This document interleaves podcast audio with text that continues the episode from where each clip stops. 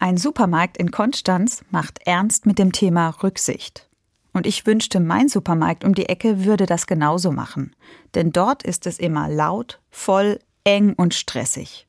In Konstanz ist das einmal in der Woche anders. Immer dienstags gibt es dort die sogenannte Stille Stunde.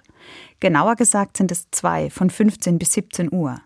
Da wird im Edeka Bauer das Licht gedimmt, die Hintergrundmusik ausgeschaltet und das Piepsen an der Kasse so leise wie möglich gestellt.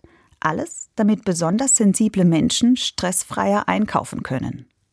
Die Idee dazu hatte Katrin Zorn. Sie hat zwei autistische Kinder und ist Vorsitzende eines Vereins für besonders sensible Menschen.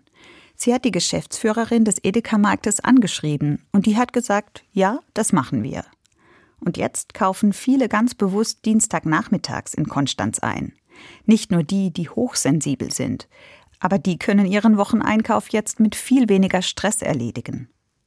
So eine besonders rücksichtsvolle Stunde kann ich mir auch an anderen Orten vorstellen. In der Straßenbahn.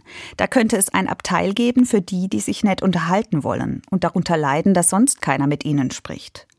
Beim Elternabend wäre eine Übersetzerin ein Zeichen für echten Respekt und im Rathaus oder im Landratsamt ein Vormittag, an dem Leute da sind, bei denen man sich auf dem Weg durch die langen Gänge unterhaken kann. All das wären gute und konkrete Schritte in Richtung Rücksicht.